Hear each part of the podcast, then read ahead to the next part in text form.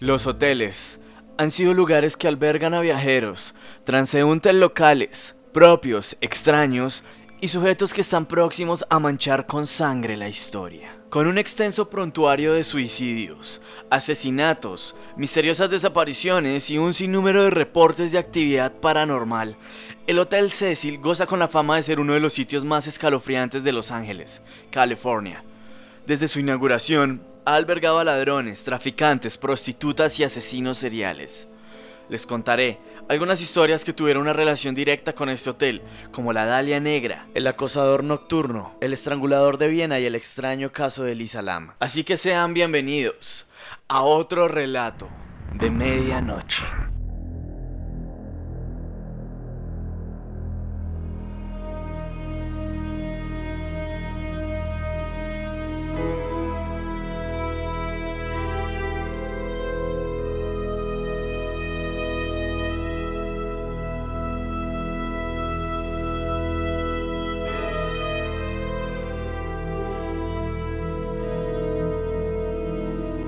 El Hotel Cecil fue construido en 1924 por el hotelero William Banks Hanner como un destino para viajeros de negocios y turistas.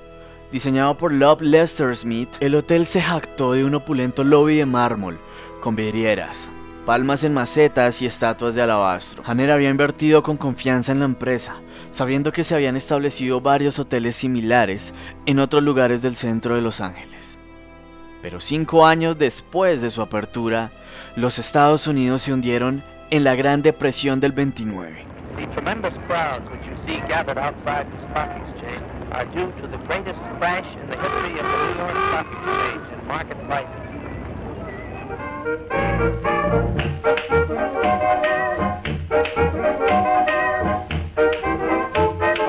Neil Charleston, género musical inmensamente popular en la época, lograría mitigar aquel oscuro día que cubría de desesperanza al país y la bolsa mundial ese día. Aunque el hotel floreció como un destino de moda a lo largo de la década de los 40, las décadas posteriores vieron como el hotel declinaba, ya que el área cercana conocida como Skid Row fue poblando cada vez y cada vez más con transitorios, hasta que un aproximado de 10.000 personas sin hogar vivían en un radio de 4 millas. En la década de 1950, el hotel había ganado una reputación como residencia para personas transitorias, y una gran parte del hotel fue remodelada en el año 2007, después de que los nuevos propietarios tomaron el control. Aunque no era el hotel más lujoso de Los Ángeles, tenía gran cantidad de personas que se hospedaban en él, pero ¿qué tipo de visitantes? Desde personas totalmente normales hasta algunos que lo parecían, pero en el fondo llevaban oscuras intenciones para su estadía. A medida que el área donde se encuentra el Hotel Cecil comenzó a declinar, los suicidios y otras muertes violentas en las instalaciones se hicieron frecuentes, en realidad cada vez más frecuentes. El primer suicidio documentado en el Cecil se informó en 1931 cuando un invitado llamado W.K. Norton murió en su habitación después de tomar cápsulas de veneno. A lo largo de los años 1940 y 1950 se produjeron más suicidios en el Cecil. Tanto así que los habitantes de Los Ángeles llegaron a bautizar el hotel como el Hotel El Suicidio. Además de los suicidios, la historia del Cecil incluye otros tipos de violencia registrados como el caso de Elizabeth Short, más conocida como la Dalia Negra. It was once said that she had only two ambitions in life, to make it in Hollywood and marry a military husband. Sadly, she would achieve neither. Fue una mujer estadounidense la cual encontraron masacrada en un barrio de Los Ángeles. Su caso se hizo muy publicitado debido a la naturaleza gráfica del crimen, ya que su cadáver había sido mutilado y dividido en dos desde la cintura. Nacida en Boston, pasó su vida temprana en Medford, Massachusetts y Florida antes de mudarse a California, donde vivía con su padre.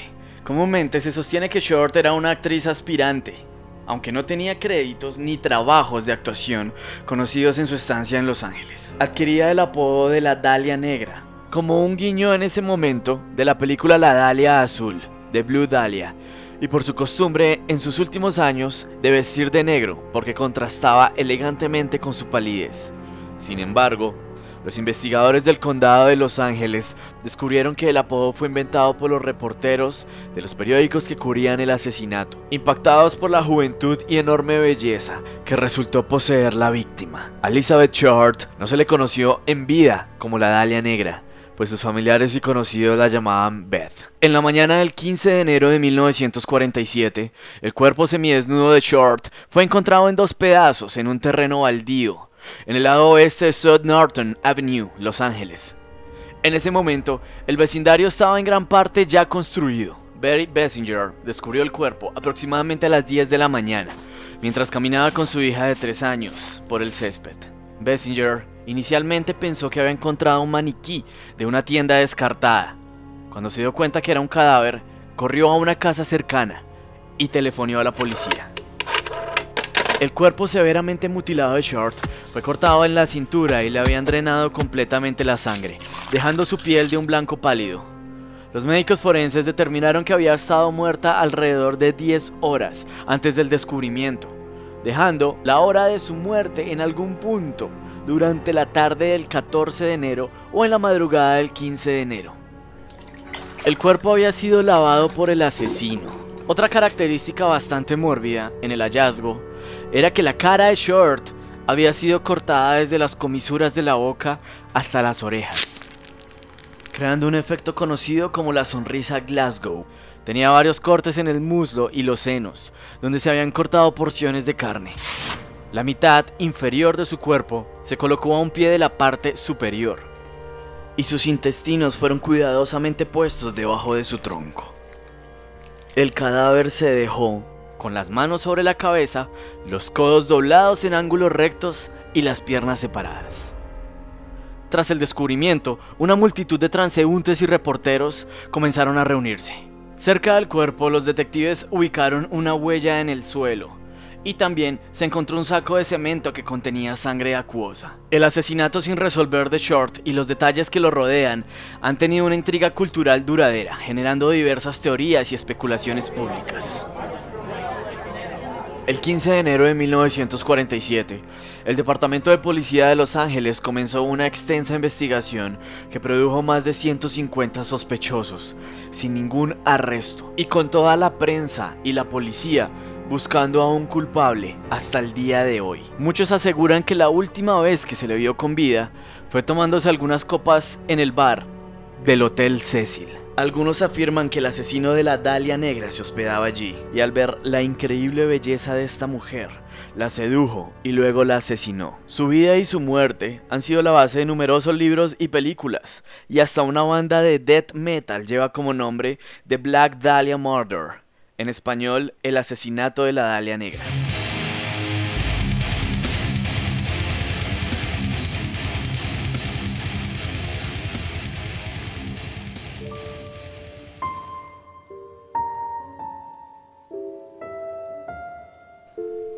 Este caso siempre es citado como uno de los más famosos sin resolver en los Estados Unidos.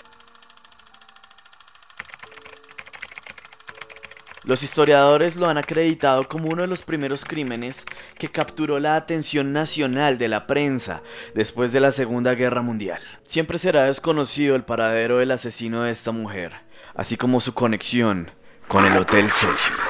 Se busca información del asesino de Elizabeth Short, más conocida como la Dalia Negra.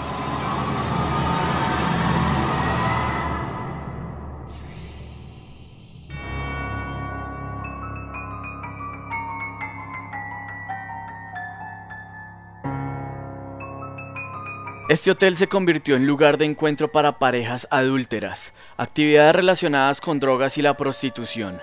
Otra historia muy conocida transcurre en los años 80, se rumoreaba que el hotel era la residencia del asesino en serie Richard Ramírez, apodado el acosador nocturno.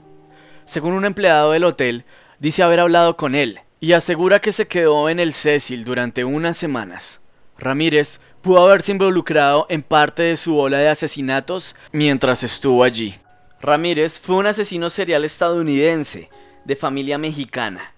En su adolescencia, Fue un chico bastante problemático. A los 9 años comenzó a robar y más tarde a consumir drogas en Texas, su estado natal. Una vez en Los Ángeles, empezó a asesinar sin pautas concretas, sin un modus operandi, sin un patrón, lo cual hacía más difícil su detención. Mataba a personas sin importar su raza, edad, condición o sexo.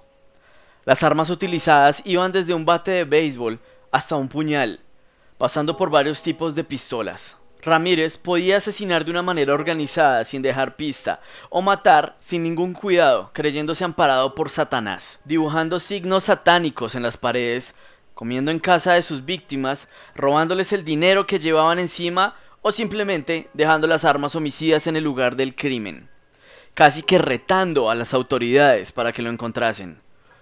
Su juego preferido era salir de casa, acompañado por un Walkman. Al principio, solo golpeaba y violaba, dejando incluso a la mayoría de sus víctimas con vida, pero después se hizo más sádico.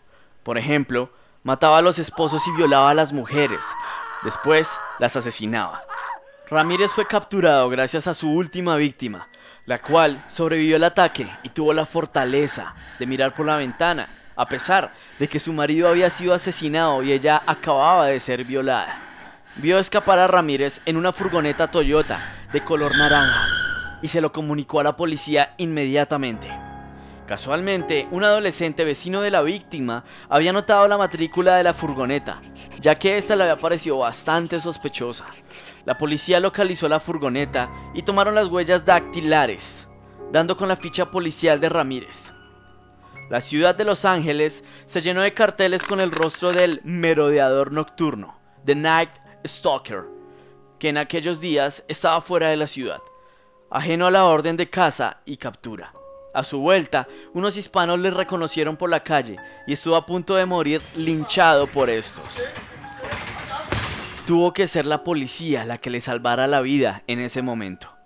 Fue acusado de 14 asesinatos, 5 intentos de homicidio, 9 violaciones, entre las cuales 3 fueron a menores de edad, 2 secuestros, Solía secuestrar a niños para abandonarlos a cientos de kilómetros de su casa, solo por el placer de hacerlos sufrir. Cuatro actos de sodomía, dos felaciones forzadas, cinco robos y 14 allanamientos de morada.